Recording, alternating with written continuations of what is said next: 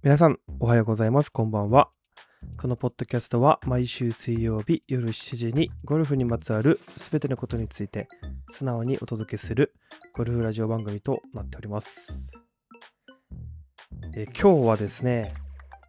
何を話そうかなと、えいろいろ考えていたところ、最近、えレッスンで、え僕の中で結構熱いパターですね。前回もそのラウンド前のルーティンということでパターの重要性というか、パターにおける練習の比率みたいなのをちょっと軽く話させてもらったんですけども今回はパター選びで完全主観の僕が考える、まあ、僕がもしパターを新しく変えると買うとしたらですねどういった視点でお店に行ってそれを選ぶかっていう、え完全主観でお届けしたいと思いますのであの決してこれはですね100%パターが上手くなるとかボールがカップインする確率が上がるとか、そういったお話ではないのでまあちょっと一つの、BGM として あのお聞きしていただけたらなと思います。はい。であのレッスンをする中で、まあ、僕自身そのパターの練習を普段そんなにそんなにというかまあ全くほぼほぼほぼしないんでその本当にコーチ目線というかまあ教えながらですねあこれがやっぱ良かったなとか、まあ、過去を振り返ってみて、まあ、自分の中で、うん、これ間違ってたなとか現役の時になんでこれ教えてくんなかったのかなとか、えーそういうことの、まあ、集大成で、えー2023年、えー8月現在のですね僕自身の、まあ、パター選びで大事な、えこと、えー12345つ、えー約5つあります。5つのポイントが満たせるパターをですね僕だったら買うなということで、えーお届けしたいなと思っております。では早速、えーまずまあこれはねどれが一番あの重要視するとかじゃなくて全てにおいて、えっと、重要なポイントなので、えー順あの順番っていうのはあんまり気にしないでいただきたいんですけどもまず一つはですね、えっと、顔が好きかどうかっていうのは、えーめちゃくちゃ大事になってきます。まあ、初心者の方だったりとかそんなにパターに興味がないという方はその顔がいいとか顔が悪いとかっていうことはおそらくわからないと思います。なんかまあ人の顔がこの顔が好きとかいろいろこうねタイプがあったりとか、えーいると思うんですがパターにもやっぱりいい顔悪い顔っていうのはそれぞれによって変わってきます。でこの部分がわからない方はまあ人に聞いてみたりとか、まあ、一番いいのはまあコーチに聞くってことが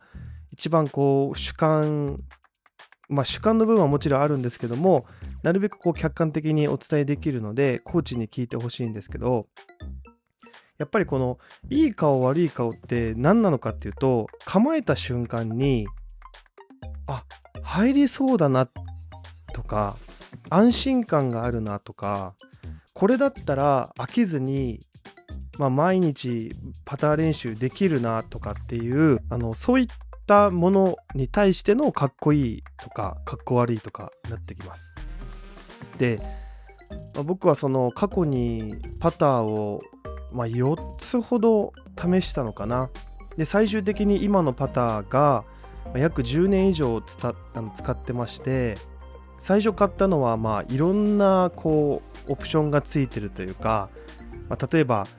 うんなんていうんですかね素材がいろんなものが組み合わさってたりとか、まあ、形が、うんそのトレンドに合わせたこうなんかクワガタみたいなこう形だったりとか本当に、まあ、今でもねそういうのはパター売られてますけども今はもうピンタイプの、えー削り出しの本当にシンプルな、え形で収まっているんですがまあだんだんですね皆さんも多分ゴルフに限らずいろんなオプションはつけるけどもやっぱり最終的にはシンプルなものが一番いいよねとかで感じる部分っていろいろあったりすると思うんですよ。まあ何かこう専門でやられてる方とか専門のスポーツとか、まあ、専門の職とかやられてて多分感じるってことはあの感じる中でおそらくやっぱこうこれだけでいいよねとかやっぱこれつけなくてよかったよねとかっていろいろあると思うんですよね。やっぱり突きつけこう突き詰めていけばいくほどおそらくシンプルになっていくと思うんですけど、まあ、僕の中ではこの顔がいいっていうのはよりシンプルででかつあこれだったら入るなっていうことが僕の中でのかっこいい、えー、かっこ悪いとかっていう表現になってくるんで、えー、ぜひちょっとこの辺り皆さんの、え、かっこいいかっこ悪いを見つけていただけたらなと思っております。で、えっと、2つ目がですね、あの、これ結構僕の中では最近すごい大事だなと思うんですけど、座りがいいパターンになります。座りがいいって、まあ、結構ゴルフ用語的というか、うん、まあ、正しい言葉なのかちょっとわからないんですけども、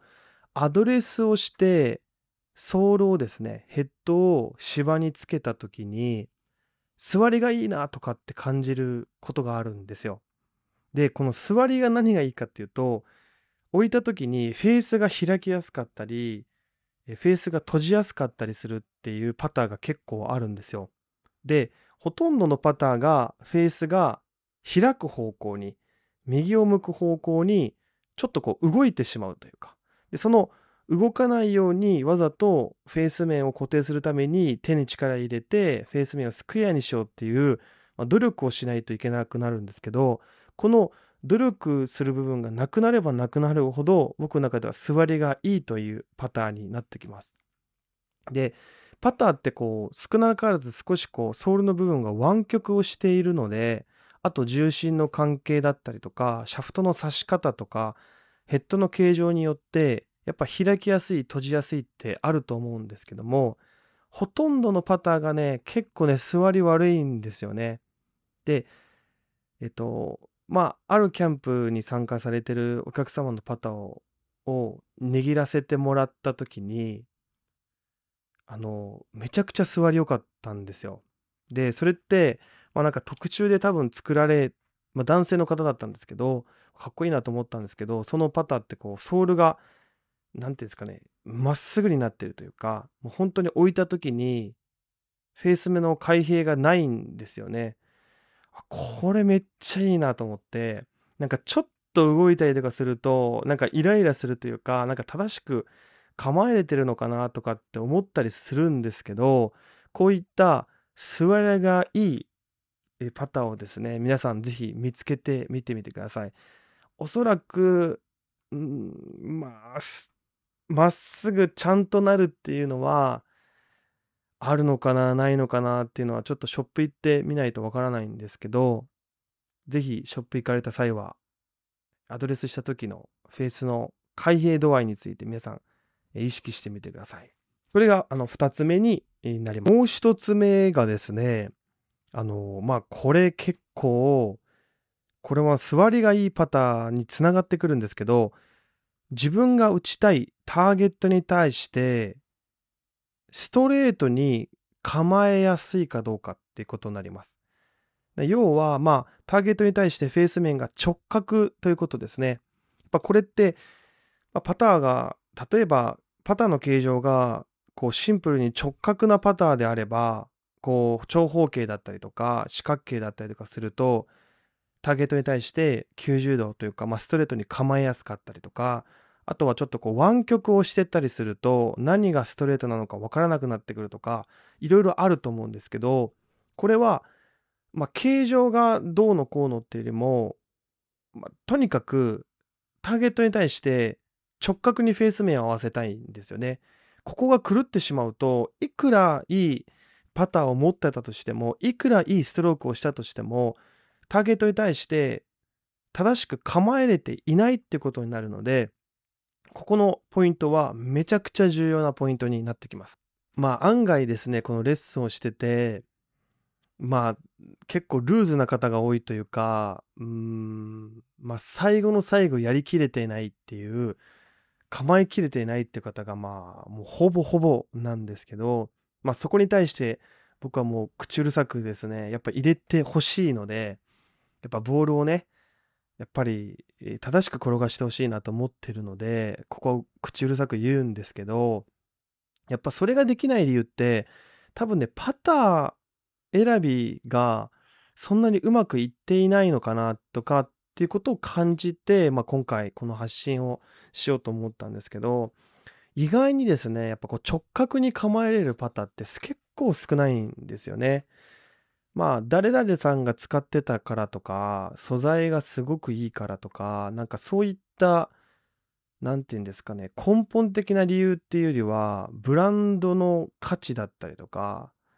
まあ、そういったところにこう目が行きがちというか、まあ、セールスポイントってそのあたりだと思うんですよね。なんですけどやっぱ大事なものって突き詰めていければまあ当たった瞬間ターゲットに対してフェース面が直角に当たっていればそこにボールは転がるのでもうここが全てだと思うんですよね。まあ、それをするためにアドレスの時にやっぱり座りが良くてストレートにターゲットに対してストレートに構えれるってことは結構大事な要素なんじゃないかなと思います。えそしてあの5つと言ったんですけど4つでした。え、最後がですねあの正しいアドレス、まあ、この正しいアドレスっていうのは、このレッスンに来てもらわないとなかなか難しいんですけど、まあ、仮にですね、その方にとって正しいアドレスができたとします。その正しいアドレスに対して、クラブが、パターがですね、デザイン通りに構えられるパターを選べるかどうかっていうことになります。これどういうことかというと、正しく構えれてたという前提でアドレスをしました。パターをセットしましたっていう時に、大体の方が遠先がすごく地面に対して浮いてたりとか、まあ、逆もあるかな。まあ、逆はあんまりないかな。まあ、塔が、ま、ハンドダウン気味で構えてしまったりとか、あとは、えー、シャフトの、えー、左右の傾きですね。ハンドファーストに構えすぎていたりとか、ハンドレイトになっていたりとか、する場合が、まあ、ほとんどになります。で、そこで正しく構えているのに、正しくデザイン通りに、パターのデザイン通りに構えれないってことは、そのパターの長さが、えー、自分の手足、まあ、足というよりも手の長さですね、に合っていなかったりとか、あとは、えー、来角と呼ばれる、あの、シャフトの傾きですね、傾きが合っていなかったりする場合があるんですよ。で、これまた難しい問題で、やっぱりでパターのデザイン通りに構えれないということはもうその時点で毎回の再現あの再現性が、まあ、落ちるということになります。で18ホールの中でただでさえパターって難しくてただでさえこう正しく振っても芝の影響でダメだったりとかその日の天候でとか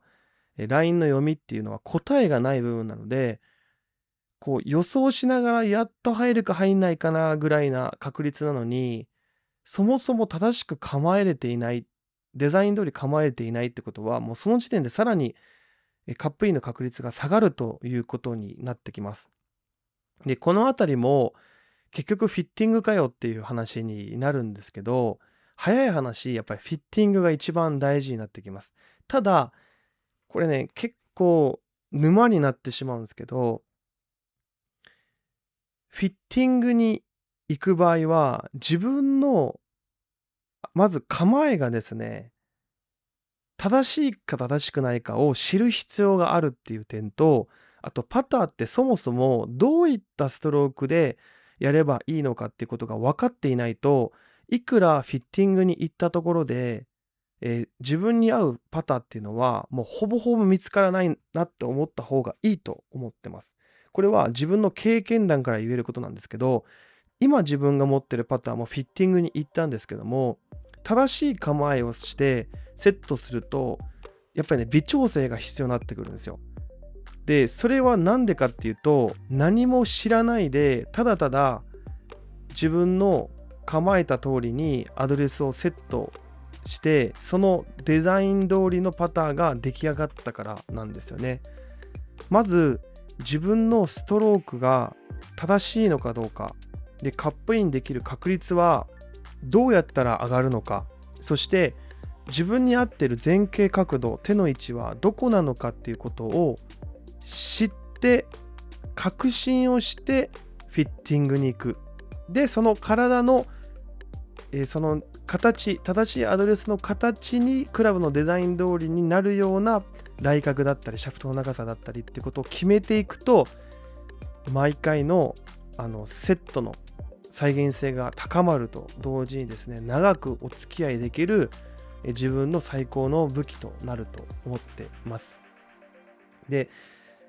まあこの今年続けてきている僕のパターンのヒントの中には、まあ、このいいパターンに巡り合うための要素をいろいろお伝えしてるんですけどもやっぱり受けられた人はですねやっぱりこうパター選びがどうなのかが分からなかったりとかフィッティング行ったけどなんか合わないんですっていう方が結構ほとんどなんですよね。なんですけどこのパターのレッスンを受けた後にですねパターについてこういろいろ調べたりとかフィッティングに行かれると自分の最高のパターンに巡り合えたっていう方がほとんどなのでやっぱり順序というものを間違えてしまうといくらいいものであったとしてもいくらお金を出したとしてもやっぱり使い物にならないという結果が待ち受けてしまっているので、まあ、このねラジオを、まあえー、聞いてくださる方はですねあのいい、え、商品を買ってほしいなと思っておりますので、えー、今回はこういった内容についてですねあの素直にお伝えをさせていただきました、えちなみに自分のパターも座りが非常に悪いです。はい非常に悪いです。だからなので開きやすいパターになるんでこの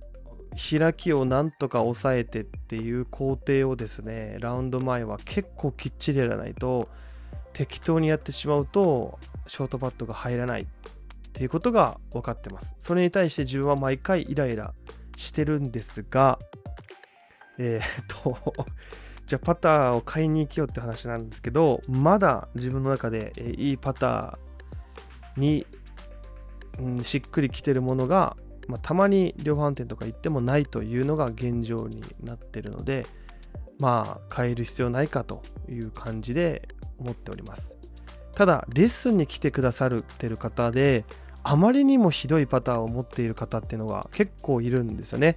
その方に対しては、えー、もう早急に変えた方がいいというふうにお伝えを、え、しているんですがまあもしですねこのパター選びに対して、え、どんなパターがいいのかとか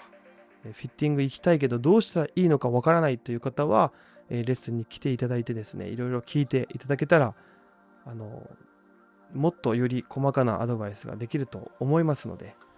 え気になった方は、えー、ぜひ、聞いていただけたらなと思っております。えー、このね、パター選びに関して、まあ、何か質問、感想等、えー、もしありましたらですね、えコメントの方お待ちしておりますので、皆さんどうぞよろしくお願いします。はい、ということで今回は、えパター選びについて、え主観的な、え話でお届けしました、え皆さんにねとって何かヒントになっていれば嬉しいなと思っております。ということで、え最後まで聞いていただきありがとうございました。また次回の、えラジオもぜひ聞きに来てください。ではでは。